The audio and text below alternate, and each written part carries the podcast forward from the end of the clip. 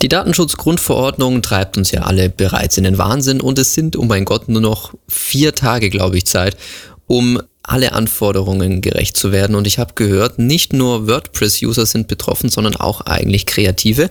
Und der Max, den ich auch aus dem Studium kenne, grüßt dich nach Passau. Grüße zurück. Hat gemeint, hey, es betrifft auch Fotografen, weil muss ich jetzt bei jedem eine schriftliche Einwilligung einholen, wenn ich ihn irgendwie auf der Straße fotografiere, wenn ich mal ein Bild in der Menge mache? Was? Um Gottes Willen.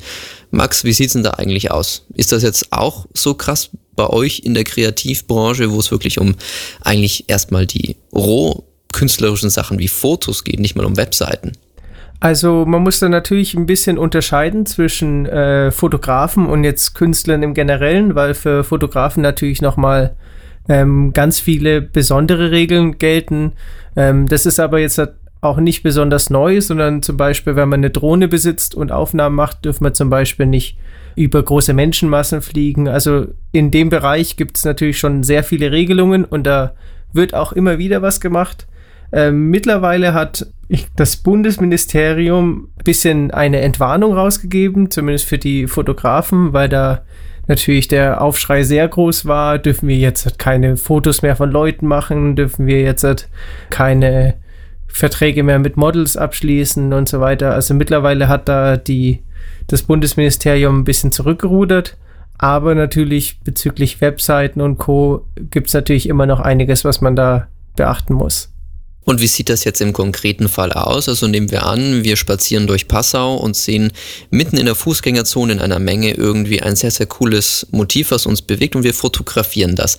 Dürfen wir das jetzt so, wie bisher auch, einfach auf die Webseite stellen oder müssen wir irgendwas beachten?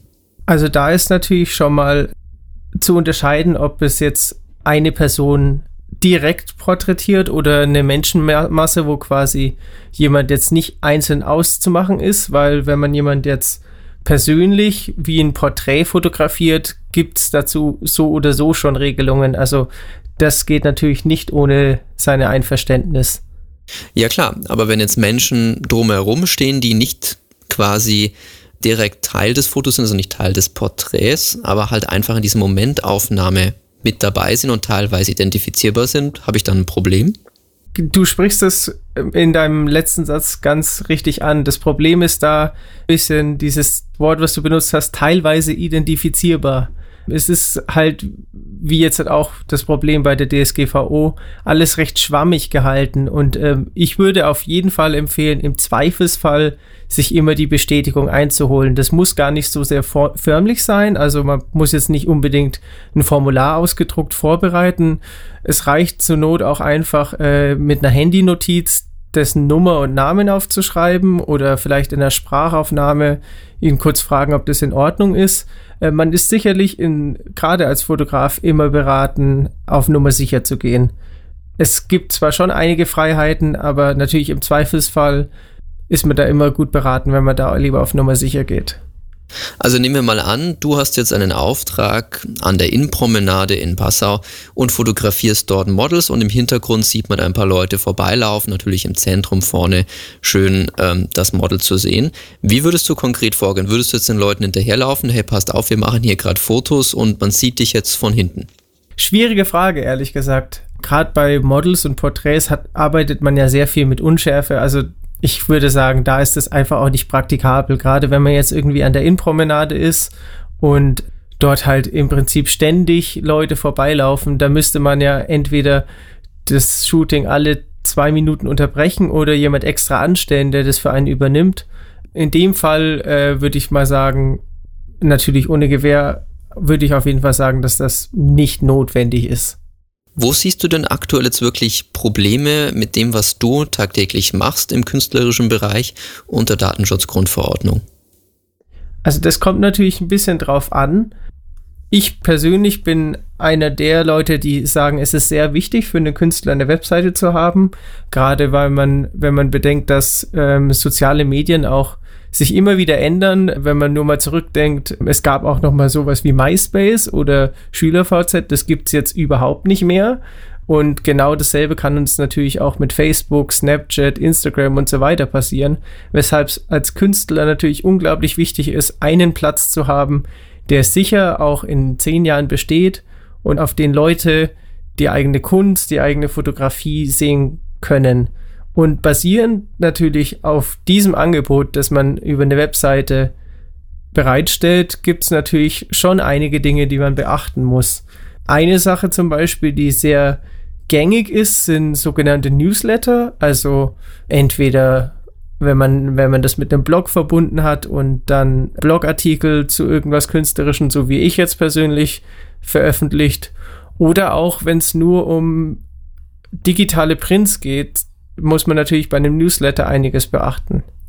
Jetzt konkret zur Webseite zurück. Du hast gesagt, es braucht einen zentralen Ort, stimme ich dir zu, weil letztlich die ganzen sozialen Netzwerke kommen und gehen mit der Zeit. Die Webseite ist eigentlich relativ stabil geblieben und kommt auch wieder mehr so im Bewusstsein der Leute. Aber da gilt jetzt mit der Datenschutzgrundverordnung, gerade in Deutschland, der Grundsatz, Local First. Das heißt eigentlich so gut wie keine Einbindungen und egal welchen Generatortext man verwendet, das heißt immer, du nutzt ähm, die Instagram API für zum Beispiel ein Instagram-Feed oder um auch nur ein Instagram-Bild einzubetten in deinem Post. Oder du nutzt eine Twitter-Wall oder Facebook-Einbettung oder YouTube-Einbettung. All das ist ja eigentlich gerade in Deutschland nicht wirklich erlaubt oder in einer Grauzone, wo man sich gerade als Künstler, und ich meine, wir alle verdienen damit jetzt nicht das große Geld, dass wir aus der Portokasse mal eben 10.000 Euro an Gebühren für, weiß ich nicht, äh, Wettbewerbsabmahnung etc. zahlen können. Wie gehst du damit um? Sagst du, okay, ich muss es einbetten, weil sonst komme ich nicht weiter oder verzichtest du auf irgendwas? Also da sprichst du natürlich ein Thema an, das würde ich jetzt mal sagen, das umstrittenste und schwierigste Problem ist für einen Künstler, weil man natürlich über diese sozialen Medien sehr viele Menschen erreicht und ähm, es natürlich sehr von Vorteil ist, wenn man von der Webseite direkt auf das, denjenigen Facebook oder das Instagram-Profil kommt. Ich würde trotz alledem auf Nummer sicher gehen und das erstmal vorerst rausschmeißen. Gerade diese ganzen ähm, sozialen Plugins für, was ist ich, Floating Sidebars und Buttons und eben diese Einbindungen, die du angesprochen hast, erstmal rausnehmen. Zur Not irgendwie eine Landingpage vorschalten, die irgendwie besagt, ja, es kommt jetzt eben eine DSGVO und deswegen ist das Erlebnis auf meiner Webseite momentan anders, bis ich da quasi was ändert oder bis dort Klarheit besteht, weil du, wie gesagt, auch schon angesprochen hast, es geht hier um Abmahnungssummen im hohen Bereich, die gerade Künstler, die das meistens noch nebenher machen, nicht einfach stemmen können und da sollte man lieber auf Nummer sicher gehen. Und jetzt nochmal konkret, also ich habe im letzten Podcast schon ein paar Tools für WordPress vorgestellt. Wie bist du denn vorgegangen? Was hast du bereits installiert und gemacht? Wo fehlt es noch?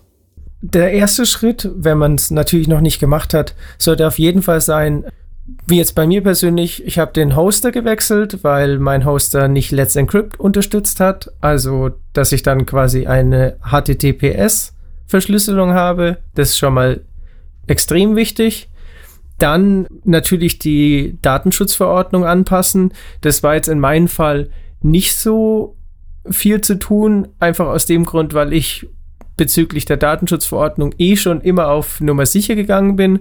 Gerade diese Datenschutzgrundverordnung, ähm, dass die kommt, wissen wir ja schon seit zwei Jahren. Das heißt, wer da relativ gründlich vorgegangen ist bei der Erstellung seiner Webseite, der muss gar nicht mehr so viel ändern. Bei mir war noch Newsletter natürlich ähm, ein Punkt, wo Änderungen gemacht werden mussten.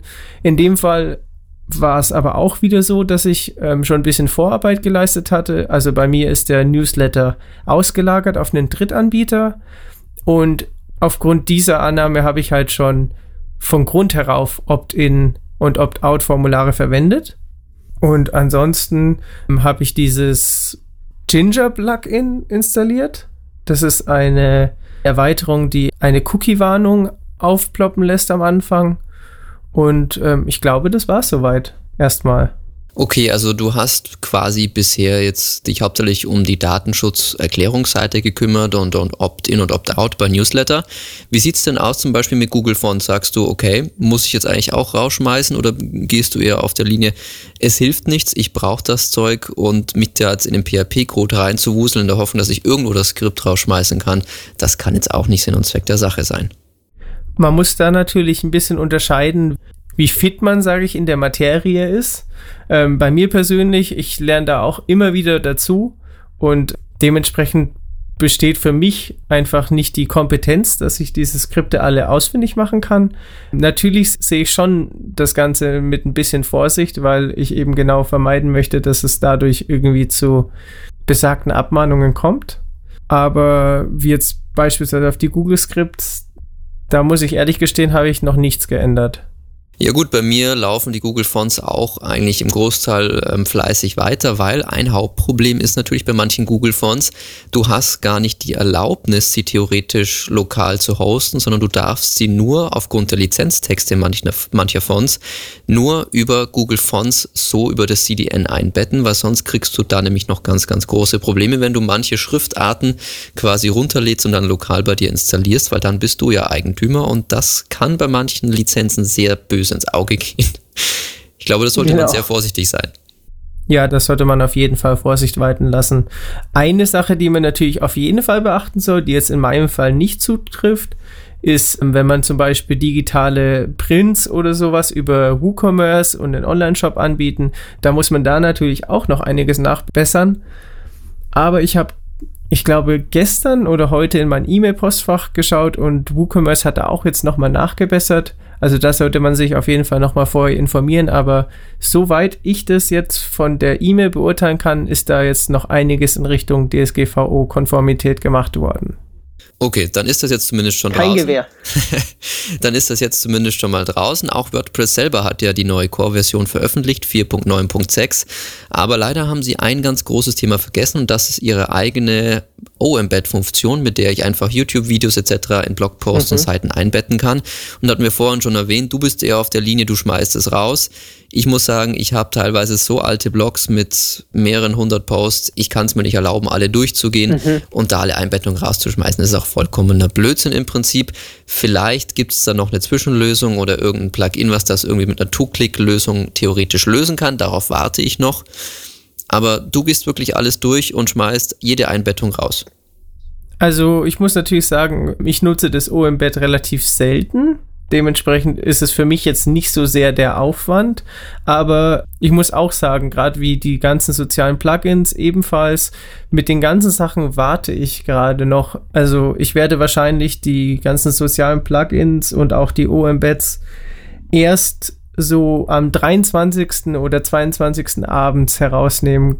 Einfach nur, um sich die Option offen zu halten. Vielleicht kommt da jetzt noch was. Ich meine, es gibt einige Leute, die sicherlich da natürlich auch Geld verdienen wollen oder auch, ich nenne es jetzt mal gute Samariter, die sagen, hey, wir stellen einfach ein freies Plugin zur Verfügung und ähm, dementsprechend sollte man sich da einfach nicht zu früh verrückt machen und dann am Ende muss man trotzdem alles zurückrudern, weil es dann doch irgendwie eine schicke Plugin-Lösung gibt oder sowas ähnliches. Genau, es gibt ja bereits eine schicke Plugin-Lösung, das ist ähm, Borlabs Cookie. Das ist von einem deutschen Hersteller, wird auch relativ häufig in diesen ganzen Facebook-Gruppen dauernd erwähnt. Da kann das alles, aber ich bin nicht bereit, irgendwie 100 Euro für unlimited Sites mhm. einmalig zu bezahlen, weil das ist es dann auch nicht wert. Und letztlich, bevor die E-Privacy-Verordnung nicht definitiv draußen ist, und ich glaube, es würde in dem nächsten Jahr noch relativ viel scheppern dazu, sehe ich nicht ein, warum ich jetzt so viel Geld dafür investieren sollte, weil letztlich das kann nicht Sinn und Zweck des, der Datenschutzgrundverordnung sein, dass man in Webseiten keine YouTube-Videos mehr einbetten darf, etc. Das glaube ich. Ja. Der Erfahrung nach wird sich das ja auch alles immer in den Rahmen einpendeln, das irgendwie praktikabel ist. Also das ist ja nicht das erste Mal, dass es irgendwie eine Regelung gibt, die in der Praxis äh, einfach nicht so, wie sie im Wortlaut steht, umsetzbar ist. Und Klar wird es da sicherlich ein, zwei Fälle geben, wo es irgendwie scheppern wird, wo es irgendwie Gerichtsurteile oder Abmahnungen geben wird, aber irgendwie wird sich das in der nächsten Zeit hoffentlich dann schon einpendeln. Genau. Von mir noch kurz einfach als Zusammenfassung, was ich noch so rausgefunden habe für WordPress allgemein. Also auf jeden Fall updated auf die Core Version 4.9.6 ab. Das nächste ist Datenschutzerklärung anpassen. Es gibt genug Generatorenseite, entweder eRecht24 für kleinere Blogs und Webseiten. Bei Shops immer die IT-Kanzlei München nehmen, weil die haben auch wirklich Abmahnschutz mit dabei. Das nächste ist bei Diskussion unter Einstellungen die Avatare anzeigen deaktivieren. Das Häkchen bitte rausnehmen, damit diese Gravatar-Funktion nicht mehr genutzt wird in WordPress. Das nächste ist Plugin Remove IPs heißt das, damit bei den Kommentaren die IP-Adresse nicht mehr mit gespeichert wird. Dann das Plugin Disable Emojis, damit das Emoji-Skript auch nicht über ein CDN nachgeladen wird. Und wer Kommentare aktiv hat, Double Opt-in, das Plugin suchen, damit man quasi nochmal bestätigen muss, wenn man eine Antwort erhält, dass man diese E-Mail auch erhalten darf, wenn jemand auf den eigenen Kommentar antwortet. Dann, wie du schon gesagt hast, Cookie Notice, entweder Defactory das Plugin nehmen oder Ginger Cookie Notice. Das nächste ist Google Font, mal schauen, was man alles deaktivieren kann. Natürlich das Tracking überprüfen. Ich bin jetzt komplett auf Statify gewechselt, habe Pivot, Google Analytics alles rausgeschmissen, weil Statify misst nur die Seitenaufrufe und keine Besucher. Von dem her richtig cool. Und Anti-Spamby wäre also ein Anti-Spam-Plugin nutzt, da aufpassen, dass man nicht irgendwie öffentliche IP-Datenbanken oder so verwendet. Und last but not least, und das ist ganz wichtig, WP GDPR Compliance heißt das Plugin und es gibt bereits einen gewissen Streit in der Community, ob man bei Kontaktformularen das Häkchen setzen soll, dass man die Datenschutzerklärung akzeptiert. Denn, und das ist jetzt der große Nachteil, wenn ich beim Standardkontaktformular das Häkchen setze, dass jemand die Datenschutzerklärung gelesen und akzeptiert hat und dass ich die Daten verarbeiten darf, gebe ich ihm damit auch das Recht, dass er mir anfordern kann, du musst jetzt alles löschen, was diesen Kontakt betrifft. Und das kann nicht Sinn und Zweck der Sache sein, denn bei einem Standardkontaktformular weiß der Besucher immer ganz genau, dass er die Daten hergeben muss, um mit mir in Kontakt zu treten. Anders geht es gar nicht. Das heißt, dafür braucht man eigentlich diese Checkbox gar nicht. Natürlich, wenn es jetzt irgendwie ein erweitertes Kontaktformular ist für Mitgliedsbeitritte etc. Dann schon. Bei normalen Kontaktformularen Vorsicht, weil damit hat man dann natürlich auch jedem das Löschrecht eröffnet. Das ist so mein Kenntnisstand. Weiß nicht, hast du noch was, was du hinzufügen magst? Eigentlich nur eine Sache und zwar, das betrifft jetzt wieder digitale Prints oder halt einen WooCommerce-Shop. Gerade unter Künstlern ist es eigentlich so üblich, wenn jemand irgendwie ein digitales Print oder irgendwas auf einer Künstlerwebseite kauft, die Infos auch in den Newsletter dann zu packen oder diese Infos auch für den Newsletter zu verwenden. Da muss man aber echt aufpassen, weil es da ein sogenanntes Kopplungsverbot gibt. Und diese Praxis sollte man vielleicht zunächst jetzt erstmal unterlassen, bis man da Fälle hat, wo halt nachgewiesen wird, ob da eben ein berechtigtes Interesse besteht oder eben nicht. Genau, du sprichst also an, Kopplungsverbot. Ich darf nicht sagen, like meine Page, gib deine Daten her und erst dann bekommst du das kostenlose Ding. Das geht jetzt nicht mehr ab 25. Genau. Aber ansonsten, eigentlich, wer seine Webseite mit einer gewissen Sorgfalt erstellt hat und auch immer wieder am Ball bleibt, den dürften diese ganzen Veränderungen jetzt nicht so überraschen. Natürlich gibt es noch ein, zwei Schräubchen, an denen gedreht werden muss, aber wer das Ganze Sorgfalt und mit gutem Gewissen versucht zu regeln, der kriegt das eigentlich alles irgendwie hin. Ist jetzt auch kein Hexenwerk. Ein gutes Schlusswort. Max, ich danke dir recht herzlich und alles Gute bei den künstlerischen Aktivitäten. Ja, danke schön. Hat mich auch sehr gefreut. Und natürlich auch der Hinweis, der Benjamin und ich haben natürlich auch einen Artikel dazu veröffentlicht für die, die jetzt halt den Podcast gehört haben und meinen, das ist ein bisschen viel jetzt oder ich möchte da nochmal was nachlesen. Die können einfach auf den Link dann klicken und das Ganze nochmal natürlich nachlesen. Genau, www.wpcast.de. Ciao.